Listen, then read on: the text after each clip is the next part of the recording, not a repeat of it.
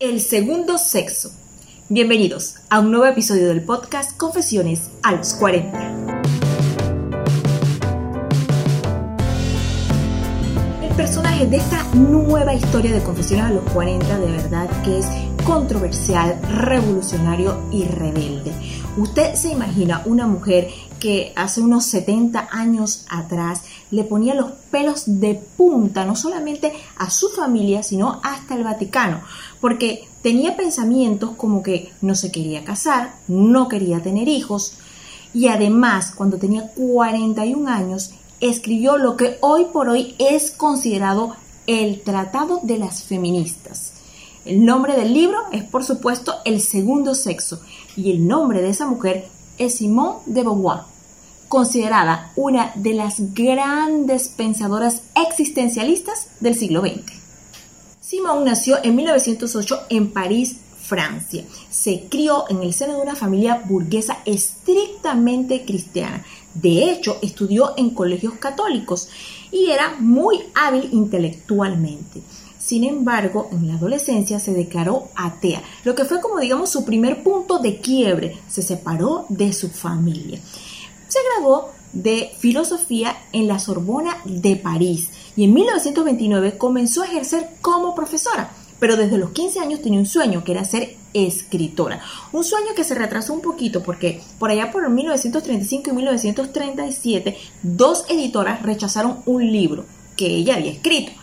Fue hasta 1943 que publicaron su primera novela, La Invitada y en 1949 ella escribiría El segundo sexo, lo que le digo que fue el tratado del feminismo y hoy por hoy lo sigue siendo y que en su momento fue muy criticado, tuvo muchos juicios de parte de muchas personas y ya tenía en ese momento 41 años de edad. Debo confesar que yo no he leído el libro, pero sí he visto algunas reseñas y Simón hace una especie de balance en el camino recorrido en la igualdad de los sexos, donde la mujer desde todos los tiempos ha ocupado un segundo lugar, según ella dice, en el libro. ¿Que ¿Por qué Simón escribe este libro en esa época?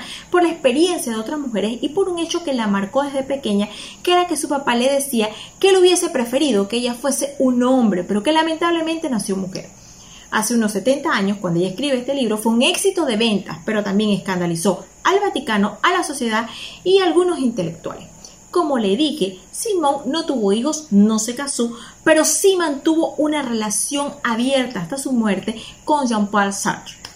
Incluso se decía que tenía relaciones con otras personas hasta de su mismo sexo. La gran verdad es que a Simón la acusa la mamá de una de sus alumnas de abuso de menores. Esto nunca se esclareció porque Simón fue separada de la escuela, pero después volvió a dar clases con el tiempo. Sin lugar a dudas, una mujer controversial, revolucionaria, rebelde, en especial para su tiempo, pero que tanto ella como su obra marcaron un hito en el movimiento feminista. Eso no se le puede negar. Una historia que si usted como yo no la conocía, la invito a que la comparta, porque merece ser contada. Y usted la vio aquí o la conoció aquí a través de Confesiones a los 40. Así me despido de este nuevo episodio de Confesiones a los 40 y los espero en un próximo episodio. Soy Marta Caballero, hasta la próxima.